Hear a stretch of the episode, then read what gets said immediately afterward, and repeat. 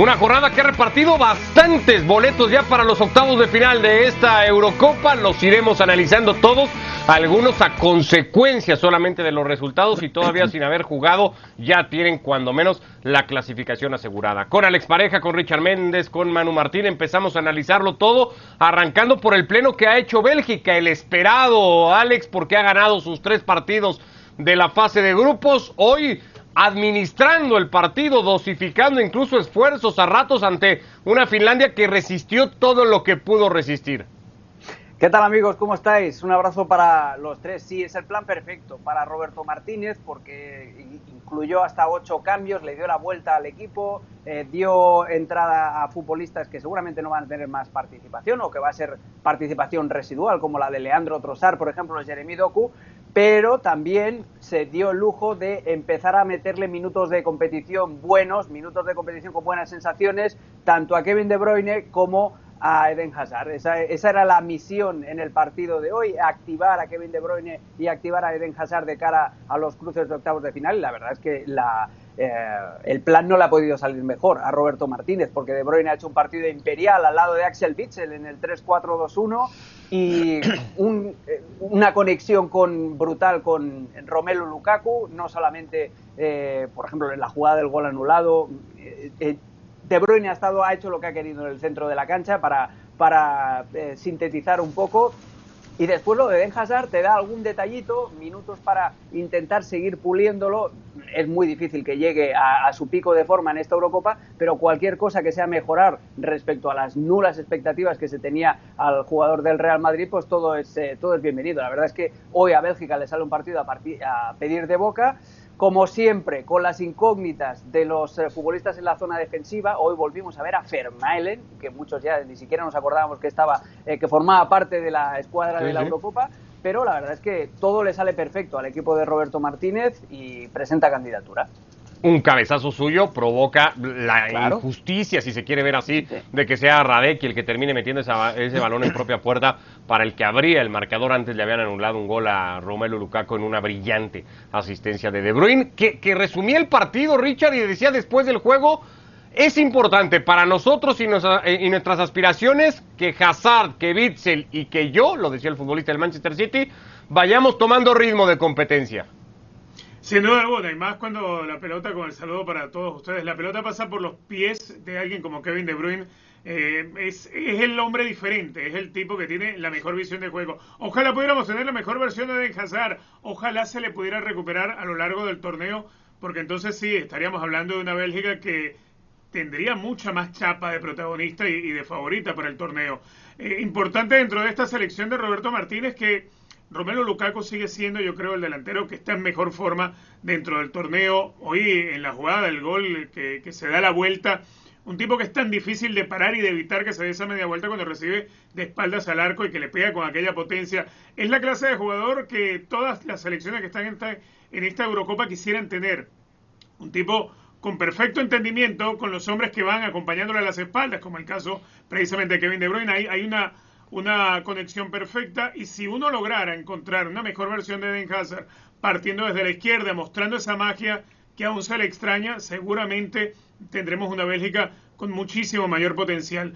De a poco lo va a tener que tratar de, manejar Roberto Martínez. De todos modos, hoy Bélgica, más allá de todas las ausencias, vuelve a lucir una selección en un gran momento. Una selección que, que quizá por el rival que tenía hoy no se le ve tan exigida. Habrá que ver qué es lo que le toca, ¿no? Y habrá que ver si es capaz de enjazar de ir creciendo dentro del torneo. Ahora, Manu, dirías eh, que, esta Bélgica, digamos que ha mantenido este nivel y ha sido como de destellos en sus distintos partidos, o la ves como suele pasar en estos torneos y como debería de ser para muchos, creciendo y, evolucionando partido a partido.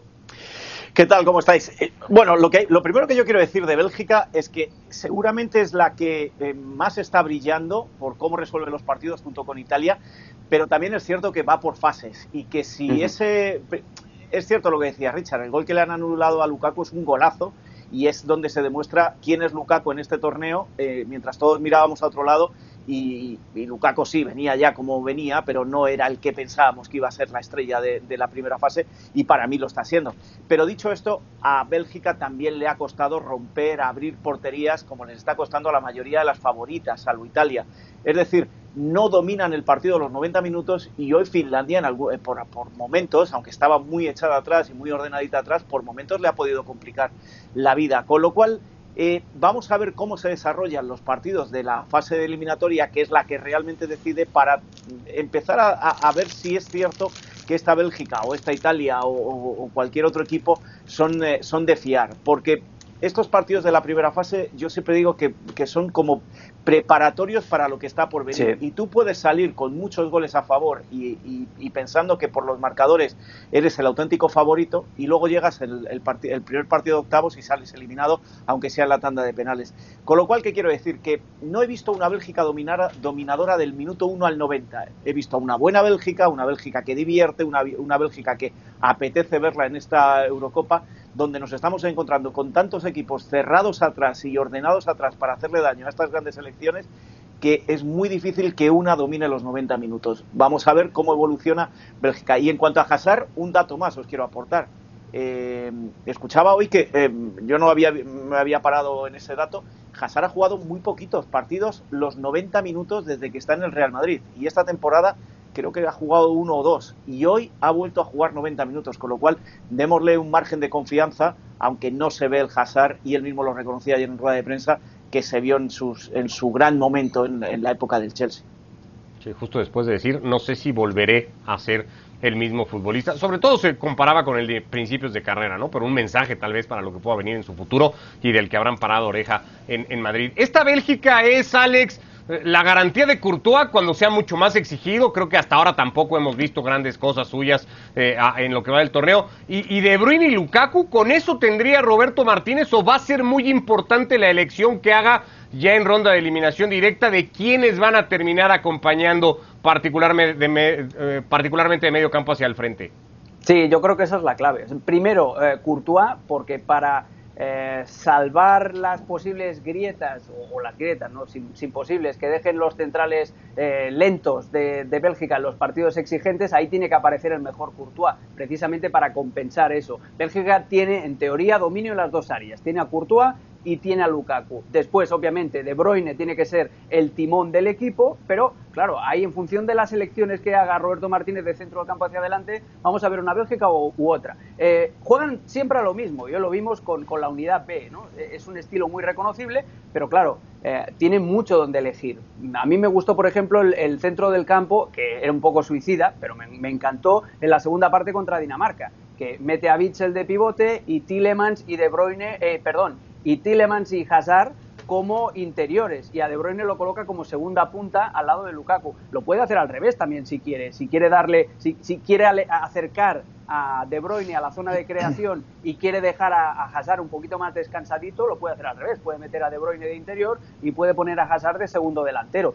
Además, eh, la elección de los carrileros, eh, quién va por fuera, quién va sobre todo en el carril izquierdo, va Torgen Hazard, va Ferreira Carrasco, si no metes a Ferreira Carrasco en el carril, lo puedes poner también de acompañante de Lukaku, como en el primer partido. Es decir, las combinaciones son infinitas, no he hablado de Dries Mertens, que también puede jugar en una de esas dos posiciones de, enganche por detrás del delantero. Eh, son infinitas, pero además lo bueno que tiene es que tiene cantidad y calidad y variedad el equipo de Roberto Martínez y además tiene un buen técnico que sabe en todo momento qué elemento elegir para eh, que, la cosa vaya, vaya mejor. Estoy pensando, por ejemplo, en el partido del Mundial ante Francia y ante Brasil, por ejemplo, que se inventó de la nada aquel marcaje al hombre que, hizo eh, Fellaini y, fijaos cómo le puede bien, ¿no? Entonces eh, hay que esperar muy, muy buenas cosas de Bélgica por eso, porque tiene los elementos, tiene la experiencia y tiene un gran entrenador también. Sí, pero la sensación, y lo vuelvo a repetir y lo he dicho antes, no domina del minuto 1 al minuto 90. Tiene un gran técnico que sabe ir leyendo el partido y que sigue, sabe ir adaptando a sus jugadores. Pero esa falta de dominio absoluto de los partidos es lo que en algunos momentos le hace peligrar los partidos. Ha estado en un grupo donde se ha encontrado con una Dinamarca tocada, donde estaba mm. Finlandia, que no, que vamos, si se hubiera metido segunda hubiera sido el mayor éxito de su historia, y donde estaba Rusia, que está en, en franca decadencia o en renovación de su equipo. Vamos a verle en esos partidos donde va a tener que dominarlos absolutamente frente a otros equipos más poderosos, sobre todo a la contra y cerrados, que luego le pueden dar problemas y ahí se te acaba la historia, que es, desgraciadamente, eh, la historia de, de, Bélgica en los últimos 10 años. Siempre apunta muy alto, las primeras fases las juega muy bien, llega a la fase de grupos y se encuentra siempre, por una razón u otra, que no avanza más allá de cuartos. Es que yo no veo a esta Bélgica un equipo capaz, o mejor dicho, no veo a Bélgica un equipo imposible de sacarle la pelota, lo demostró Dinamarca, que le hizo, le hizo prolongar agonía de ratos al equipo de Roberto Martínez. No es un equipo que se sostenga con la pelota a largo rato, que cuando la tiene trata de ser muy vertical y muy rápido, y eso le permite también al rival poder recuperarla y, tratar de ir hacia la zona donde, a ver, hasta ahora ha mostrado cierta fragilidad Bélgica en su saga. Yo creo que precisamente si, si, el equipo de Roberto Martínez no crece un poco más en la tenencia, en, la posesión de pelota para poder imponer condiciones durante todo el partido, difícilmente pueda llegar a ser el verdadero protagonista que si uno lo ve por los nombres de los jugadores y por cómo ves las matemáticas al término de la fase de grupos, uno debería verlo como un verdadero candidato. Yo todavía no le pongo la chapa absoluta de candidato, cosa que sí puedo hacer con Italia compartiendo vuestro argumento y entendiéndolo, y, con toda la razón, sobre todo porque el primer tiempo de Dinamarca fue muy bueno y anuló. Y por la historia que trae este equipo. Sí, también, y, porque. Bueno, es semifinalista de una Copa del Mundo, Manu, al final del día. Sí, Sí, sí, pero eh, y, también la, ¿cómo te diría? Incluso la identidad del país, que es un país en lo que la gente pues tampoco le mete mucha presión al, equipo nacional, a diferencia de, otras latitudes, ¿no? Pero a lo que voy, el, partido contra Dinamarca nos enseñó que sí, que, que Bélgica le puedes quitar el balón, le puedes presionar, pero que después, en la segunda parte, y a eso iba antes cuando decía lo de Roberto Martínez, es capaz de leer escenarios complicados y darles la vuelta en base, en base a eso. Y otra cosa, si vas a presionar a Bélgica y le quitas el balón, o, o, si lo vas a, si le quitas la pelota y lo encierras en su cancha, hay un peligro también, que Bélgica es extremadamente peligrosa y dañina al contragolpe. Y, acordaos, por ejemplo, el, gol que le marca a Japón en el Mundial. También es un equipo extremadamente vertical cuando quiere. Entonces, domina todas las facetas. Si, quiere toquetear, si quiere sobar la pelota, lo puede hacer, aunque no es especialidad. Como decía bien Richard, le gustan más los ataques eh, verticales y rápidos. Pero si, si el equipo rival eh, le quita el balón y lo mete en su cancha, le está dando también muchos metros para gente tan rápida como el propio Lukaku. Lukaku con espacio, lo vimos el día de Rusia, por ejemplo, Lukaku con espacio da muchísimo miedo. Bueno, el otro partido de ese grupo ha tenido mucha eh, emoción. Eh, creería que ese es el término más general para enmarcar el juego mano en Copenhague, porque hemos visto a Dinamarca volver a echar mano sobre todo de la, de la entereza, ¿no? De, de, ser capaz de levantarse de todo lo vivido en apenas la jornada inaugural. A partir de ahí el equipo fue creciendo y hoy creería que con mucho mérito, con un Eriksen que estaba en la mente de todos cada que caía un gol frente a los rusos se mete con, con muchísimo mérito como segunda de grupo. Es que eh, eh, Dinamarca no se podía marchar de esta Eurocopa con tres derrotas y eso era lo que, lo que iba apuntando. Una derrota porque se enfrentó quizá al peor rival del grupo, pero con, con un, un, tema emocional en un partido que yo creo que no se debía haber jugado esa segunda mitad. Una segunda derrota con el que venimos comentando, es el favorito del grupo y que, que ha practicado el mejor fútbol, aunque eh, Dinamarca le plantó cara y le llegó a, crear muchos problemas en algunos momentos y un tercer partido frente a, una Rusia que yo digo que, está en renovación, sino en, franco declive. Y, tenían que sacarlo adelante, tú lo has dicho, la palabra es emoción, porque el Parque lo que quería era, una vez que ya están tranquilos, que Eriksen se va a recuperar, que se está recuperando, querían este, eh, darle esa victoria y, y, marcharse de la Eurocopa como fuera, pero por lo menos con una victoria. Y creo que ha influido más lo emocional frente a un equipo débil como Rusia que casi casi lo futbolístico en el partido de esta noche termina siendo Damsgaard, que es como la joyita, ¿no? La perla que tienen los daneses ahí, el que abre el marcador, un golazo. Golazo de Christensen también, eh, Richard, para poner en su momento el 3 a 1, cuando parecía que Rusia podía acercarse con el descuento y que algún susto le podía dar a los daneses. Aparece el futbolista del Chelsea para hacer un gran remate, le pega con el alma esa pelota. Y al final, pues Dinamarca va contra Gales ahora, tiene un cruzo hasta, hasta para permitirle soñar estar en, en cuartos de final. Sí, yo creo que eh, es, un rival bastante más equilibrado que le hubiese tocado cualquier otro de los que ha clasificado. Eh, si bien Gales no es, un, no es un rival fácil, es un rival accesible. Lo bueno de todo esto, muchachos, es que, no sé, yo lo comentaba más, más temprano, todos hoy nos sentimos un poquitito daneses, ¿no? Con, esa victoria de Dinamarca, por lo que vivió, por lo emotivo. Y también nos habíamos quedado quizás. Y tenemos pinta de daneses también, Richard, además. O sea, nos ven por la calle y dicen, mire esos cuatro vikingos que van por ahí, ¿no? Rubios. Claro, hombre.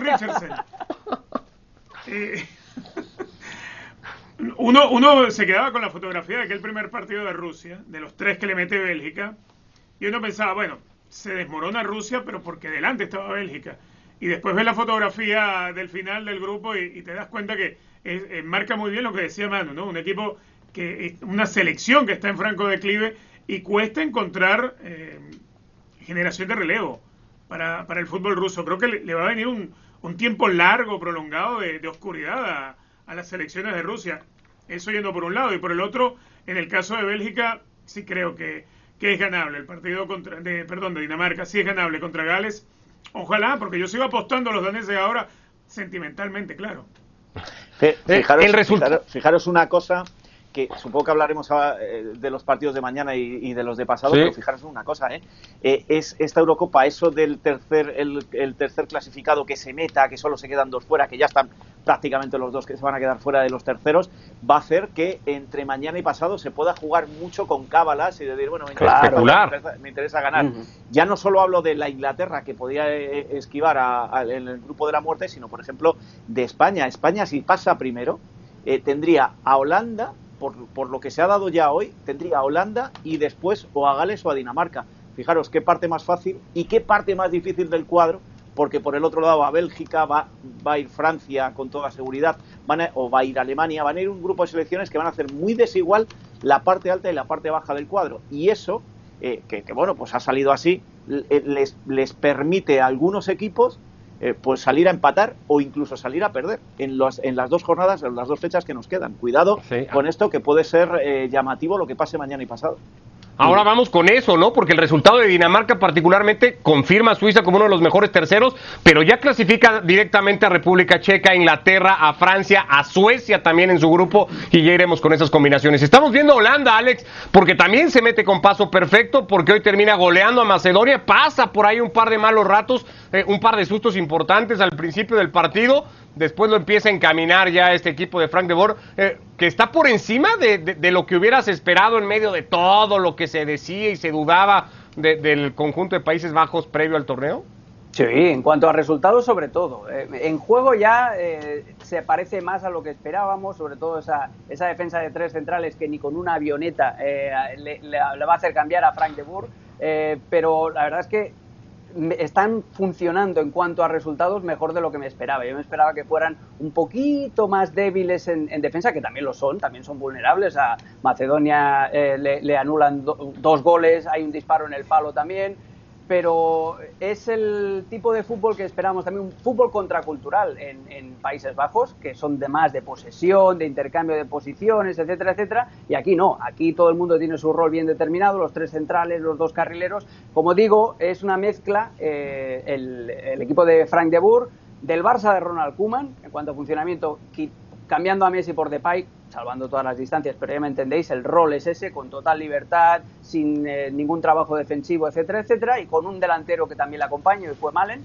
jugó muy bien, y eh, el, otro equipo en el que se basa Frank de Boer también es el, el, Olympique de Lyon de hace dos temporadas, que tenía como gran estrella a Memphis Depay y que jugaban igual, juegan con tres centrales y dos carrileros. Muchas veces Países Bajos eh, es un equipo más de transiciones que no de, posesiones largas y por eso digo que es contracultural y muchas veces también se echan muy atrás para tener más espacios al contragolpe y para que gente como Depay pueda lanzar a los, a los que corren, a Dumfries por el, por el sector derecho y para que eh, pueda llegar desde segunda línea simplemente para empujar la pelota. Hoy dos de los tres goles de Países Bajos son al contragolpe también. Eh, no es que me llenen demasiado el ojo, pero entiendo que con lo que tienen es la mejor manera de competir. ¿El equipo divierte, Richard? ¿Puede ilusionar también? Uy, me cuesta, me cuesta. A mí no me ilusiona, eh, la verdad.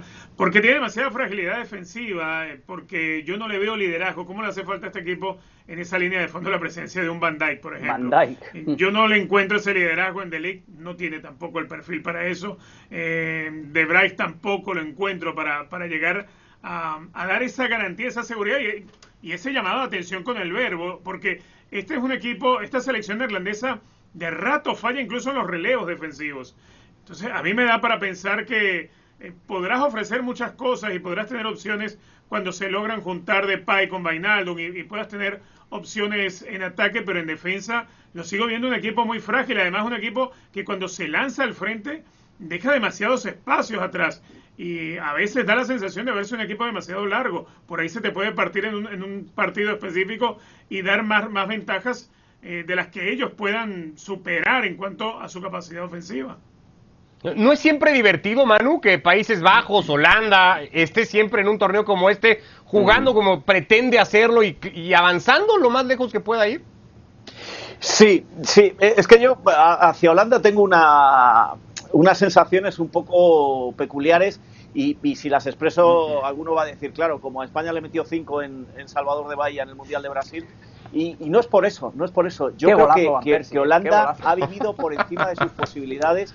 En aquel mundial vivió por encima de sus posibilidades, luego no se clasificó. Eh, es decir, es un equipo tan irregular que no, diría que es capaz de lo mejor y de lo peor, porque no es capaz de lo mejor. Es un equipo de destellos. Y si el día le viene bien, pues tiene esos momentos en los que saca adelante los partidos, pero sin, como decía Richard, sin dominar, sin autoridad, sin liderazgo, sin emocionar. Con lo cual, yo siempre eh, a esta Holanda la pondré en duda. Y después de escuchar a Alex de, de, la frase causado de que juegan contraculturalmente, que no están haciendo el fútbol habitual holandés, no confío demasiado, demasiado en esta Holanda. A mí no me emociona para nada. Bueno, de hecho, bueno. vuelven a los tres centrales, que es como ya compitió ahora que recordabas ese, ese partido de wow, ese mundial, así es como compite Bangal en, en el bueno sí. en, en, la en el mundial de 2014 con sí, el pero recuerda cómo avanza de los tres centrales. Sí, sí, no, no, no, claro, y, y que no tiene nada que ver y que este penalti, equipo tiene menos México, calidad. cómo va creciendo, cómo va llegando y se encuentra con una Brasil que le ha hecho seis a Alemania o siete a Alemania y, y, y acaba tercera el mundial yo creo que, que, no creo en la suerte, pero se le pusieron las cosas muy de caras en aquel mundial sí. y parecía que Holanda volvía y no volvió. La prueba está que después cayó eliminada en, eh, para, la, para la siguiente Eurocopa y sufrió bastante. Sí, Con lo cual sí, no. me, me, da mucha desconfianza este equipo. No, y Manuel, y tienes razón en lo que decías, que no da la sensación de autoridad de dominar los partidos y por eso yo lo emparentaba con el Barça de Kuman, porque también por el nombre, por, por, por el escudo, tú te imaginas que van, a, que van a tener mucha más autoridad con la pelota, pero luego te das cuenta de que lo que hay es lo que es lo que ves y, y, no hay más y eso es con lo que tienen que competir y por eso se adaptan de, de esa manera. Pero a mí me gusta que siempre me gusta ver a, a Países Bajos ya, a mí, a mí me, me divierte mucho ¿eh? yo no sé si me ilusiono pero me divierto. Es de los que más me ha divertido. Y, y, y la, hasta ahora solo por eso podría fichita ahí con Países Bajos ¿eh? que bueno, ha ganado su bueno, grupo. bueno que tiene a Austria clasificándose segundo, una clasificación histórica la que ha conseguido Richard, el equipo austriaco. Hoy tenía que ganar el partido y tenía que ser valiente de inicio, tenía que írselo a buscar a Ucrania, a la que le valía el empate. Y decía David Alaba después del partido, con merecimientos estamos en los octavos de final, eso no se lo quita nadie. Al próximo rival de Italia ya en octavos de final. ¿Lo tiene duro Italia? Italia enfrentándose con Austria, con Austria sí. no, no, lo veo duro, no lo veo un rival que vaya a complicar a Italia. Yo creo que Italia ha podido dominar rivales hoy en día que están a la altura o un pasito por encima de Austria. Yo creo que Suiza hoy es más rival que, que Austria y sin embargo Italia pudo mm, resolverlo con solvencia. Lo que yo veo de esta selección de Austria es que logra su pase mm, también en virtud de, de, de lo mal que encara el partido Shevchenko, en virtud de, de una pelota muy mal defendida hay sus méritos en Austria, cierto, hay que, hay que llegar y, y ganarse la presencia de hombres importantes como Baumgartlinger, como Arnautovic, pero más allá de eso, yo creo que lo de Austria no va a pasar más allá, para nada.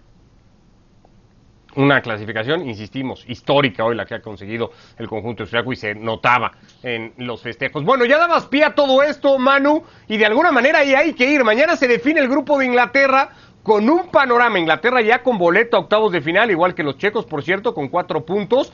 Y si Inglaterra gana el grupo, chocaría contra el segundo de F, el de la muerte. Alemania, Portugal, Francia, probablemente Hungría.